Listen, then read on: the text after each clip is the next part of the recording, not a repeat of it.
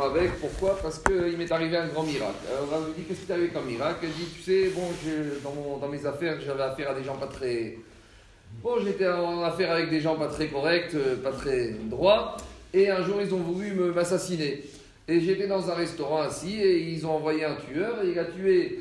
euh, il s'est arrêté devant la vitre du restaurant, il a commencé à tirer. Mais au lieu que balle elle finisse sur moi, il y avait un monsieur entre lui et moi. Et c'est lui qui a pris la et moi j'ai été sauvé par miracle. Il a dit Ah bon Et il dit C'est qui ce monsieur? Il dit Je ne connaissais pas. C'est un monsieur qui était assis devant la table devant moi. C'était un non-juif. Et maintenant, je ne sais pas comment le remercier. Alors j'ai eu une idée. J'ai à offrir un Sever Torah à la synagogue. Sever Torah pour remercier Akadosh Baruch de ce miracle que j'ai eu. Et les rimonim, ce qu'on met sur le Sefer Torah, je voudrais les offrir à la mémoire de ce non-juif.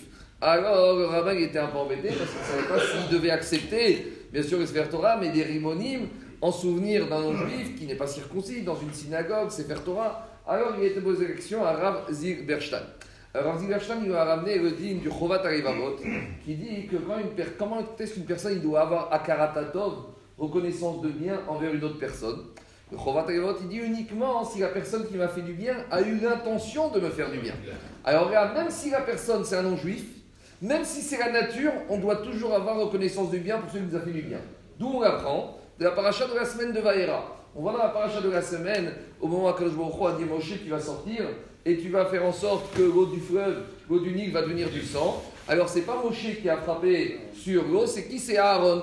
Pourquoi? Parce que Moshe Rabbeinu a dit comment je peux frapper sur cette eau qui m'a abrité, qui m'a sauvé quand j'étais bébé? De la même manière, quand il s'agit de frapper la terre pour rendre la vermine, Moshe Rabbeinu a dit je ne peux pas frapper la terre. Pourquoi? Parce que je me suis servi de cette terre pour ensevelir l'Égyptien quand je l'ai tué. Donc, j'ai une akaratatov, je dois reconnaître le bien que m'a fait et le Nil et la terre. Alors, ils disent les Chachamim, si déjà, à l'égard de la nature, de quelque chose qui est inerte, on doit avoir la karatatov, a fortiori qu'on doit avoir la karatatov, qu'on doit remercier le bien qui a été fait par les individus, et même si c'est des non-juifs. Et on sait que dans la Torah il y a marqué, malgré tout ce qui s'est passé en Égypte, les Aharta, qui Israël, tu dois te rappeler que tu étais en Égypte, et qu'en Égypte, au début, avant que ça change, ils nous ont fait l'hospitalité, donc il faut avoir la karatatov. Mais tout ça, hein, il a dit Rav ça dépend. Ça, c'est quand le non-juif, il a été mis de caverne, il a voulu faire le bien. Or ici, ce juif, qui- ce goy qui t'a sauvé, il n'a rien fait pour. C'est Akadosh Baruch qui a fait en sorte qu'il soit là à ce moment-là. Donc toi, tu dois avoir la karatatov qu'une personne qui a eu la kavana. Et même la preuve de Moshe Rabbeinu de la nature, elle n'est pas suffisante. Pourquoi? Parce qu'avant Moshe Rabbeinu, il ne voulait pas profiter de quelque chose qu'il a abrité. Ici, le juif n'a pas demandé à profiter de ce non-juif. Et deuxièmement, le fait que Moshe Rabbeinu frappe sur la terre, c'était ce qu'on appelle Maasé. C'était un peu méprisant. Alors qu'ici, il n'y avait rien de méprisant. C'est pas parce qu'il n'offre pas des rimonymes, c'est pas parce qu'il ne fait rien à ce non-juif qu'il va le mépriser. Ce non-juif a été envoyé par Akadosh Baruch pour le sauver. Alors il lui a dit, d'après la règle stricte, t'as pas d'akaratatov à avoir à l'égard de ce monsieur. Mais il a dit donc le Sefer Torah, tu vas l'offrir à remercier Akadosh Baruch et Rimonim pareil. Mais si tu veux vraiment, au fond de toi, tu veux exprimer ce sentiment, alors il y a une solution. Tu vas aller chercher les enfants de ce monsieur. Et on sait que les non-juifs, ils ont l'obligation d'apprendre les sept lois noachiques. Les non-juifs, ils doivent respecter les Shiva Mitzvot Ben sept lois noachiques.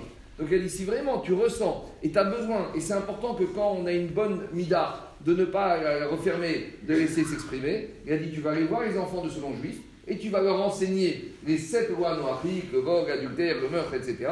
Et tu vas même leur donner un peu d'argent pour leur faire passer un examen, pour valider qu'ils ont bien appris les sept lois noachiques. Et de cette manière-là, tu auras exprimé ta reconnaissance. Dit le Rav on voit de là que même si des fois on n'est pas, d'après obligé d'avoir cette reconnaissance, mais lorsqu'on a un sentiment comme ça, il ne faut pas le canaliser, il ne faut pas le fermer. Au contraire, il faut l'ouvrir.